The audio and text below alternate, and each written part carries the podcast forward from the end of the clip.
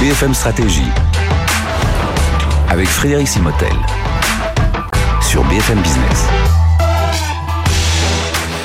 Voilà, bienvenue dans cette nouvelle session de BFM Stratégie qui n'aura jamais aussi bien porté son nom, puisque nous allons parler d'un livre de stratégie qui s'appelle Viser le sommet pour réussir, devenez stratège. C'est aux éditions de Noël. Il a été coécrit par Christine Cardellan. Bonjour Christine. Bonjour. Merci d'être avec nous, rédactrice en chef aux, aux Échos, qui a dirigé pas mal de magazines. L'expansion d'entreprise une nouvelle. Donc, ouais, ça fait un, un beau panel et on va mieux comprendre pourquoi vous connaissez bien tous ces entrepreneurs et vous les avez interrogés sur la stratégie. Et avec nous également le général euh, Vincent Desportes. Bonjour. Bonjour. Général, merci d'être avec nous. Vous êtes euh, ancien directeur de l'école de guerre, aujourd'hui euh, professeur de stratégie à Sciences Po euh, HEC, conférencier, et vous avez eu euh, évidemment des postes euh, euh, dans les unités de, de combat, des postes d'état-major. Et en ce moment, on imagine que vous suivez de près l'actualité, car il y a beaucoup de choses à dire dans ce domaine. Alors, euh, et puis Xavier, que j'ai oublié de présenter, Xavier, mon fidèle comparse pour ces BFM Stratégie, Xavier Fontanet. Merci d'être avec nous, Xavier, Merci, ancien euh, président des Silors, et puis aujourd'hui, euh, bien, il diffuse sa, son savoir de, de, de PDG, de stratège, euh, bah, à travers ses cours BFM Stratégie. Donc, on, on, on a ce livre. Alors, je démarrer tout de suite, euh, Xavier, parce qu'on a à peine une demi-heure pour parler d'un livre Oui. qui, il faut prendre le temps de le lire, mais il se lit quelque part assez facilement. On, en arrive à retenir pas mal de choses. Voilà. Et justement, pourquoi ce livre bah, nous a interpellés un peu tous Voilà, les bah, deux c'est un livre qu'on a lu avec le plus grand plaisir, surtout quand on s'intéresse à la stratégie. Alors, au fond, en général, je vais vous poser la première question. Au fond, être stratège, c'est quoi? Et pourriez-vous caractériser ce que fait un stratège avant la bataille, pendant la bataille et après la bataille? Alors, que, fait, que fait le stratège? Le, Voilà. le stratège, c'est d'abord celui qui veut un avenir, qui a un désir d'avenir, qui ne se contente pas du présent, qui veut quelque chose et qui va créer le chemin pour y arriver. Moi, j'aime bien citer Hannibal, qui veut aller à Rome, et, et de l'autre, de, de ce côté-ci des Alpes, il dit, pour aller à Rome, je trouverai un chemin où j'en créerai un. Et euh, ensuite, que, que va-t-il faire? Il va suivre son, son envie, son désir et amener des volontés avec lui. Et je dirais que est stratège, celui qui a un désir profond de futur et qui arrive à faire converger non seulement des actions, mais des volontés, c'est-à-dire des cerveaux, des cœurs et des tripes vers l'endroit où il pense qu'il faut aller. Très clair. Alors, avant la bataille et, après, et pendant la bataille, qu'est-ce qu'il fait pendant la bataille? Alors pendant la bataille, son grand souci, son grand souci, c'est de bien conserver le cap tout le temps. Il doit savoir où il veut aller et ne pas laisser la tactique l'emporter. Ne pas laisser la tactique l'emporter.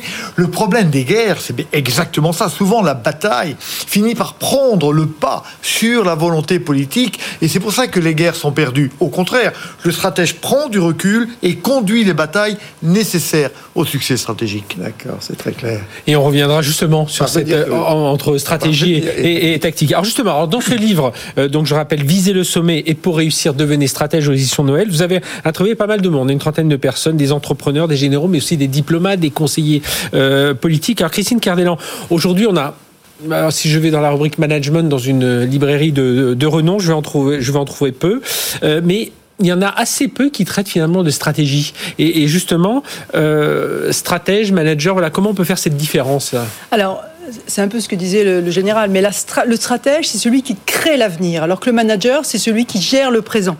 C'est deux fonctions qui peuvent être exercées par le même homme. hein. On peut avoir un, un PDG qui soit à la fois un stratège et un bon gestionnaire du quotidien. Mhm.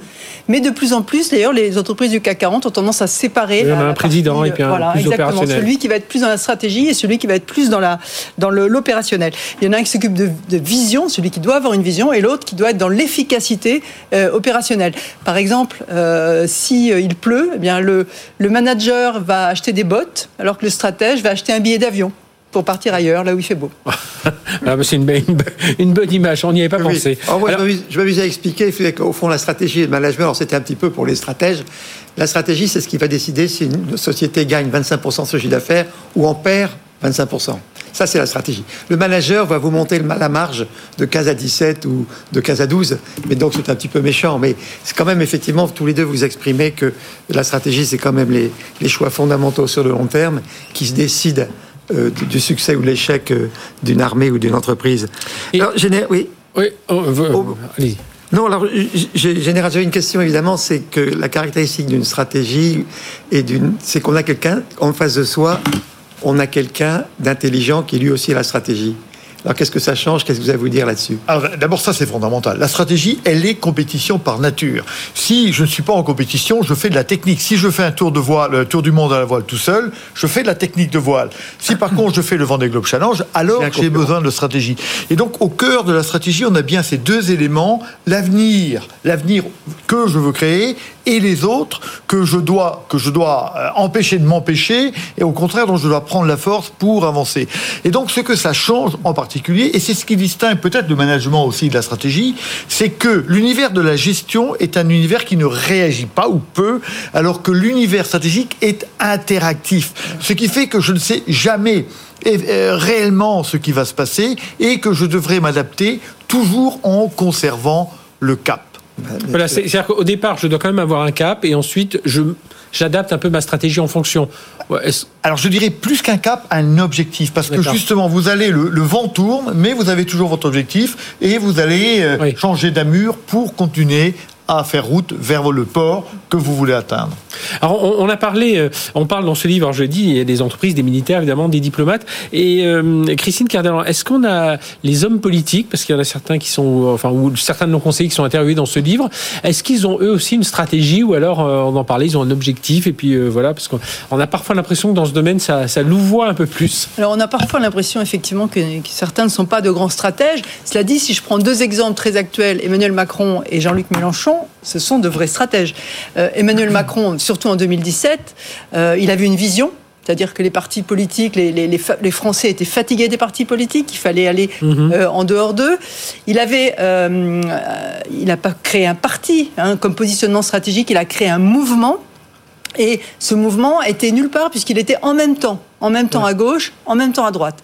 Et il avait aussi un des éléments dont on parle dans le livre, une sorte de, il a cherché un effet majeur un effet majeur qui lui permettait de, faire basculer finalement euh, sa, comment dire, sa proposition d'être président avec la, réalité, le concret, c'était d'avoir euh, obtenu le ralliement de François Bayrou, parce qu'on sait qu'au moment où François Bayrou l'a rallié, eh bien, il est passé très vite de, alors je ne sais plus quel pourcentage, mhm. hein, mais il y a eu un effet majeur, une bascule euh, que doit chercher le stratège, comme on l'explique euh, dans le livre aussi. Et si on prend Jean-Luc Mélenchon, je trouve que, euh, sans du tout approuver sa stratégie, le fait d'avoir dit je, ce que je veux être, c'est Premier ministre, c'est extrêmement habile. C'est vraiment une stratégie, c'est-à-dire c'est une vision et c'est un positionnement stratégique, tout le monde comprend, c'est très simple, et il rallie les, effectivement des gens de cette sens. Ce qui ne veut pas dire, selon les derniers sondages, notamment dans les échos, qu'il va gagner. Il est très loin de, de, pouvoir avoir la majorité à l'Assemblée.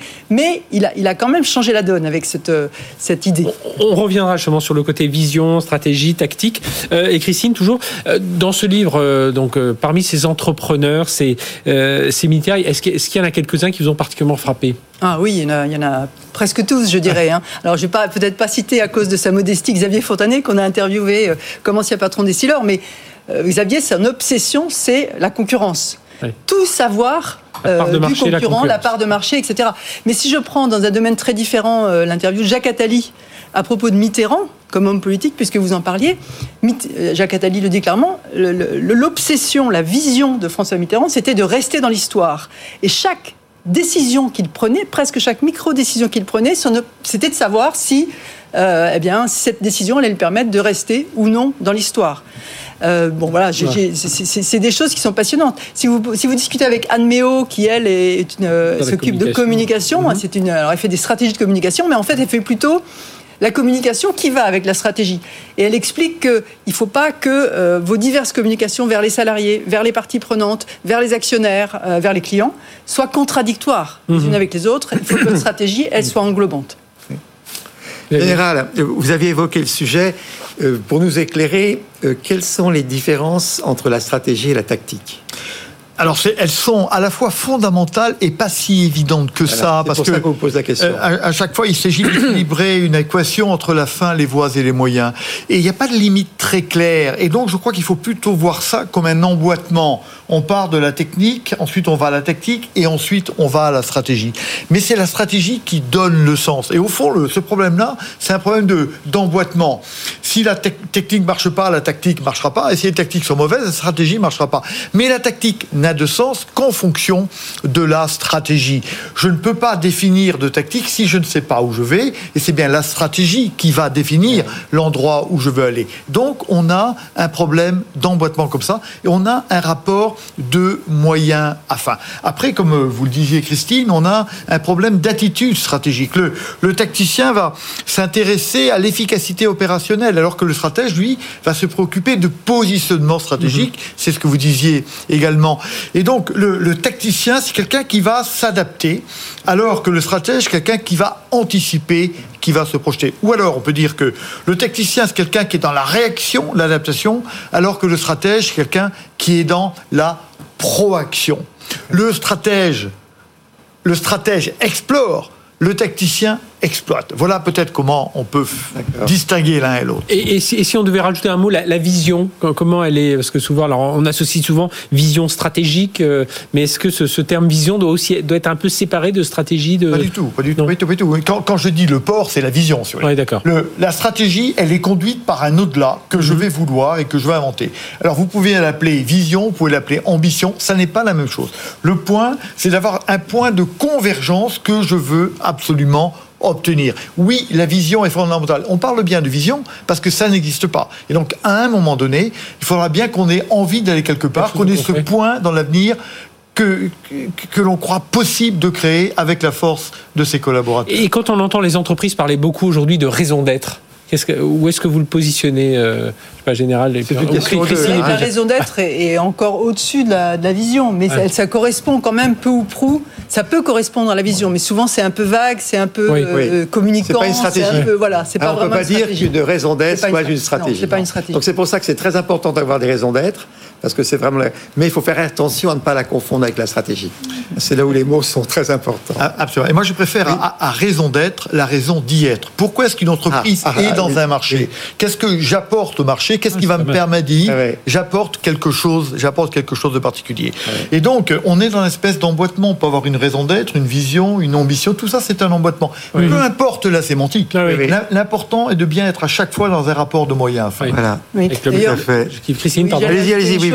Euh, dans, le livre, on, avait, on a interviewé notamment Nicolas Cachaner du BCG, ah qui explique qu'il y a une maison stratégique avec un toit et puis des déclinaisons, les fenêtres, etc. Et la, et la raison d'être serait euh, voilà, tout en haut voilà. Euh, même avant la, vision, puisque c'est trop vague. C'est pas elle qui vous donne une stratégie. c'est pas elle qui donnera la stratégie. Il faut, il faut les stratèges. Donc ça, c'est assez important. Et d'ailleurs, les mots, le vocabulaire est extrêmement important. Hein. Alors, je, en général, je voulais ouvrir une nouvelle, une nouvelle piste. On, a parlé de la stratégie et de la, et de la tactique. Euh, stratégie, exécution. Alors, il est sûr que la guerre d'Ukraine, quelque chose d'absolument épouvantable, mais qui est quand même un endroit où, on fait tous de la stratégie finalement, et euh, on se rend compte, on a découvert que les soldats russes étaient souvent des appelés, qui ne savaient pas où ils étaient, on leur avait pas dit qu'ils rentraient dans la bataille, et on voit que les Ukrainiens sont quand même euh, ont quelque chose de plus. Alors, comment est-ce qu'on fait pour que les, personnes qui exécutent la stratégie s'approprient la bataille Il y a aussi la notion du stratège qui doit permettre aux exécutants de s'approprier la bataille. Qu'est-ce que vous avez à dire là-dessus Vous commentez. Hein, c'est un point. En tant qu'ancien patron, je vais vous dire, c'était absolument essentiel que, les, que, les, employés comprennent la stratégie. Alors, en tant que militaire, absolument essentiel. Et vous, vous, dites quelque chose qui est évidemment extrêmement juste, c'est-à-dire que la stratégie ne vaut rien sans son exécution. Hmm. Et donc, le stratège n'est pas celui qui est dans son, dans son bureau à moquette et qui va délivrer la stratégie. Il faut bien qu'il s'assure que derrière, les gens sont embarqués, hein, j'aime pas beaucoup le terme, enfin, sont embarqués dans cette affaire-là. Mm. Et donc, ce qui est important pour le stratège, moi j'aime beaucoup et je crois beaucoup à la notion de couplage. C'est-à-dire que l'exécution et la stratégie doivent être couplées, l'exécution influençant la stratégie et la stratégie influençant l'exécution dans une, dans une coévolution permanente. Mais l'exécution, vous l'avez dit, elle est faite par des femmes et des hommes qui vont s'engager. Et donc, elle doit devenir celle de, ces femmes et de ces hommes. Et alors moi, j'ai managé peut-être pendant 35 ans pendant ma, pendant ma carrière militaire, et ce que j'ai été frappé par ce qui était le plus important dans le management pour embarquer justement, c'était que vous ne pouvez pas embarquer. Vous ne pouvez jamais, vous ne pouvez que créer les conditions de l'auto-embarquement. Vous ne pouvez pas motiver, vous devez créer les conditions de l'auto-motivation. Vous ne pouvez pas responsabiliser. Donc le stratège va créer des conditions. Et la première condition, c'est que les collaborateurs fassent leur l'objectif commun et ils ne le feront que si eux-mêmes ont quelque chose à en gagner. C'est fondamental. Ils ne s'engagent que si ça en vaut le coup, que si ça en vaut la peine. Et ça, c'est aux dirigeants de l'expliquer et de créer ces conditions. C'est particulièrement vrai euh, en Ukraine. Mhm. L'automotivation, on sent bien que les, les, Ukrainiens, ils ont l'automotivation, ils défendent leur pays. Alors que les Russes sont envoyés là euh, sur ordre de leur supérieur hiérarchique. Est-ce que ça veut dire que ce soit dans les, dans les entreprises, dans le monde euh, ou dans le monde militaire, qu'il faut trouver aussi les, bons relais? Euh, J'imagine, voilà, il y a des gens qu'on va peut-être faire monter plus vite parce qu'on sent que ce sera le bon relais de, de la stratégie qui va pouvoir aussi irriguer. Sûrement. Mais moi, je, je crois plus, si vous voulez, dans, dans, l'idée de la qu'on appelle la co-construction. Plus j'arrive à euh, engager beaucoup de mes collaborateurs dans la construction de la stratégie, pas forcément dans la vision, parce que ça c'est un peu mhm. une affaire de dirigeant, mais derrière, ça ne peut pas être que l'affaire du chef, c'est l'affaire de tout le monde. Et je vais vous surprendre peut-être, mais tous les ordres militaires sont co-construits. Justement, avec les, les, groupes à tous les niveaux. Pourquoi? Pour tirer parti de l'intelligence et de l'expérience des autres, et d'autre parce que chacun aura apporté quelque chose. Ce sera plus la stratégie du chef, ce sera la stratégie de chacun.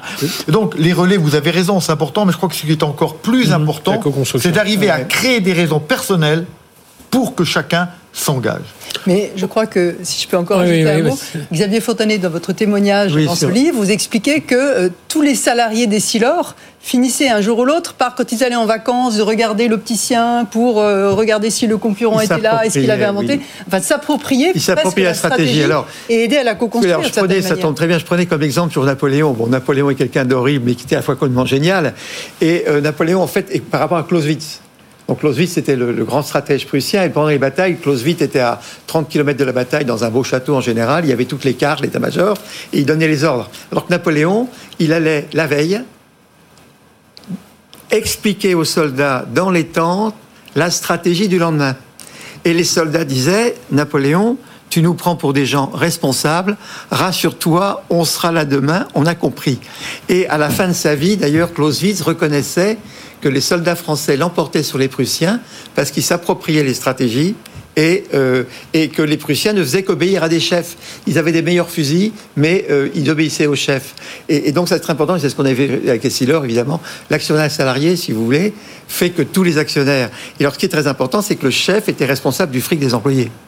Ça crée une relation différente entre l'employé et le chef, et ça obligeait le chef à expliquer les stratégies qui étaient partagées, vous voyez. Donc, c'est mon petit côté actionnaire salarié. Un petit coup d'actionnaire salarié, ça vous arrange les stratégies ah des entreprises. Bon, excusez-moi, c'est Question aussi, est-ce qu'on peut rester, euh, est-ce que c'est comme dans le sport, on a un top dans sa carrière, donc on peut rester un stratège euh, au top, et puis à un moment, bah, euh, avec l'expérience, on devient, on devient moins bon, ou alors est-ce qu'au contraire, plus on vieillit, plus on s'améliore? Bah, Nous, on a constaté, on le raconte dans le livre, on a fait un chapitre sur le sujet, qu'il y a un point culminant.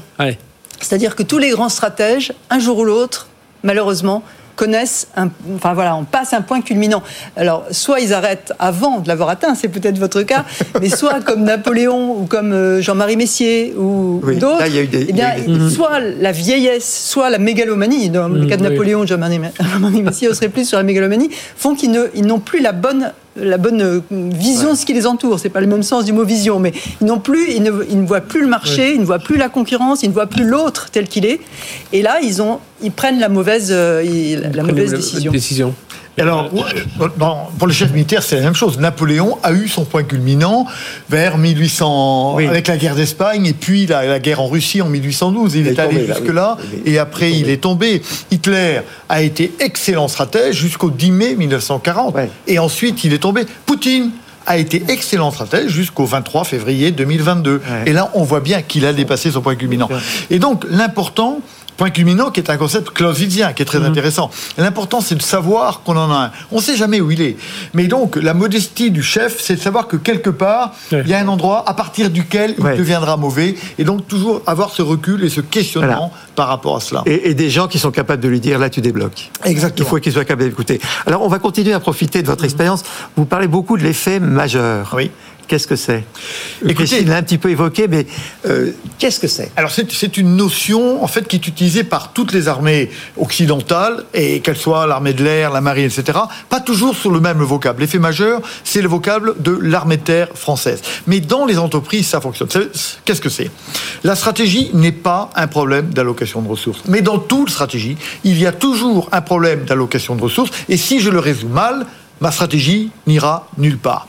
Donc, à un moment donné, on a, on est, on a toujours problème de ressources, ressources de temps, ressources d'argent, ressources humaines. Où vais-je mettre mes assets pour qu'ils délivrent le plus, en quelque sorte? Et donc, je dois aller chercher les batailles, les batailles qui vont me permettre de gagner. Napoléon disait, la stratégie, c'est le choix des batailles. Donc, quelles sont les deux ou trois batailles qui, si je les gagne, vont me conduire directement à mon résultat stratégique. C'est pour ça que le stratège doit avoir la passion de l'essentiel. Qu'est-ce qui, au fond, va faire que je gagne ou je perds Et dans mon métier de, de conseil en stratégie dans les entreprises, je vois bien que trop souvent, les entreprises ont 15, 20, 30, 30, 30, 30 objectifs. Et donc, on- d'abord, ils comprennent mal et puis ils nous expliquent mal. Et donc, mon travail à moi, c'est de leur expliquer qu'ils doivent absolument trouver ces deux ou trois sommets de collines à partir duquel ils sont absolument sûrs de gagner. Et justement, qu'est-ce que vous répondez à ceux qui, qui disent parfois Oh là, le monde est devenu trop complexe, voilà, on doit basculer, on doit faire une transformation numérique, une transformation énergétique, une transformation sociétale, on voit voilà tout, tout, tout ce qui arrive aujourd'hui, et on se dit c'est impossible aujourd'hui d'avoir une stratégie très claire, d'avoir une vision à long terme. Euh, que- Quelle est votre réponse? Et dans le livre, voilà, que- qu'est-ce que vous. Ma, réponse à moi, mais Christine sûrement, ma, ma, ma réponse à moi, c'est que plus le monde est complexe, plus il faut faire de la stratégie. Plus vous êtes dans la tempête, et plus il faut savoir exactement où vous allez. Sinon, vous allez être ballotté par les événements, etc. Plus le monde est rapide, et il est plus rapide chaque jour, plus le monde est complexe, et il est chaque jour davantage, plus j'ai besoin de faire de la stratégie. Et c'est d'ailleurs pour ça qu'on a fait ce livre-là. Pour dire, Il faut vous, vous absolument que le chef d'entreprise ait des moments de stratégie. Plus c'est complexe, plus je vais être capable Pour de réussir, recul, devenez stratège. oui. déléguer et à faire de la stratégie. Et pour ajouter un mot, très souvent, le problème des PME qui ne grandissent pas, c'est parce que le dirigeant, il a le nez dans le guidon. Oui. Il, est, il est au quotidien et il n'a aucune euh, vision, il ne voit pas plus loin, il ne se fixe pas d'objectifs à 5 ans, à 10 ans, etc. Il ne, et il est complètement dans la réaction au quotidien. Et parce que ce quotidien lui paraît trop complexe, parce qu'il a l'impression que ça arrive de tous les côtés, mais il faut qu'il sache s'abstraire de ça Ouais. et avoir sa vision. Général, c'est très frappant quand on lit votre livre, vous parlez tout le temps de Foch. Oui. Vous avez une grande admiration pour Foch. C'est un Alors, très grand qu'est-ce qu'il a à nous apprendre, Foch? Qu'est-ce qu'il a à nous apprendre Oui. Eh bien, moi, j'aime plein de choses chez Foch. Foch, il a dit plein de choses très, très intelligentes. C'est lui qui gagne la Première Guerre mondiale. C'est quand même... Ouais. Et qui est nommé... pour- D'abord, il est nommé pour faire converger des volontés. La Première Guerre mondiale, c'est une guerre qui est conduite au niveau tactique et qui est une horreur jusqu'en mars 1918. Et lui, il va faire la stratégie. Et il, euh, deux, deux choses très importantes. Il dit, je ne sais qu'une chose, je sais vouloir. Il connaît son objectif, il ne cédera pas et il le fait, euh, il le fait- les autres sont derrière lui. Et la deuxième chose, une autre citation que j'adore, il dit J'ai gagné la guerre en ramenant tout au simple. Ah. Il faut revenir au simple. Simple. Dans la complexité, voir l'essentiel et se concentrer sur le simple. Disais toujours simplifier, prier pour nous. Exactement. Alors, tout le monde apprécie ça, ça, on comprend très très bien, oui. Tiens, ça, c'est Foch, donc c'est important. Il faut lire Oh. Foch. hein. Ah, il faut lire Foch. Et autre, autre personnage différent cité dans le livre, c'est Alice au Pays des Merveilles. Oui, alors en fait, Alice au Pays des Merveilles n'est pas un livre de stratégie, Oui. mais il y a beaucoup de concepts stratégiques qu'on retrouve dans Alice. Par exemple, euh, ce qu'on appelle le Red Queen Effect, l'effet de la reine rouge, qui est un truc qui est utilisé en management. L'effet de la reine rouge, qu'est-ce que c'est? Euh, C'est la reine dit à Alice euh, ici, si tu veux rester sur place, il faut courir euh, très très vite. Mais elle dit, mais si je veux aller ailleurs, eh bien, il faut courir deux fois plus vite. Alors que, enfin, je l'ai mal raconté, hein, c'est Ouais. pas exactement comme ça. Mais ce que- ce qu'elle veut dire, c'est que si on ne tient pas compte de la concurrence, en évoluant tranquillement, on recule. Et qu'il faut, si on veut doubler les concurrents, aller deux fois plus vite que parce que ben, le statu quo n'est pas pour une entreprise quelque chose de désirable. Une toute dernière question générale. L'intelligence artificielle dont on parle beaucoup aujourd'hui, ça peut révolutionner la stratégie Non. non? L'intelligence artificielle est un outil dont il faut se servir au maximum. Mais vous savez, la stratégie, elle est par excellence innovation, elle est créativité. Et donc, ce, à quoi va servir l'intelligence artificielle, si vous, voulez, c'est à faciliter les, les raisonnements préalables. Mais à la fin, le stratège est quelqu'un qui va faire des hypothèses sur l'avenir. L'IA va proposer un certain nombre d'hypothèses et c'est au chef, dans, dans son courage, de dire, ben moi, je prends cette option-là, je la prends en conscience parce que je ne peux pas la prendre en science et l'IA ne peut que m'aider mais ne remplacera jamais le stratège. Juste un mot, c'est que l'IA, elle se base sur des données passées. Elle analyse les données mhm. passées. Donc elle ne peut pas inventer le futur. Elle peut vous aider à savoir s'il est préférable d'aller en Colombie ou mhm. d'aller en Bolivie. Mais elle ne vous dira jamais ce que vous devez y faire. Bon, mais on a appris beaucoup de choses. Hein, il faudra, bien, entendu, il faudra continuer avec, avec ce livre. Donc, je le rappelle, Viser le sommet pour réussir, devenez stratège aux éditions de Noël. Donc, euh, Général Vincent Desportes, merci d'avoir été euh, avec nous, professeur de stratégie à Sciences Po et HEC, ancien directeur de l'école de guerre. Christine Gardelan, rédactrice en chef euh, aux Échos. Merci à tous les deux et à Xavier Fontanet qui m'a aidé justement à monter cette émission, à lire ce livre aussi qui m'a poussé à lire ce livre de stratégie. parce que moi, c'est vrai au début, je me disais, un de plus. Et il m'a dit non, non, vas-y, fonce, il faut le lire celui-là. Merci de nous avoir suivis. À très bientôt pour une nouvelle session de BFM Stratégie.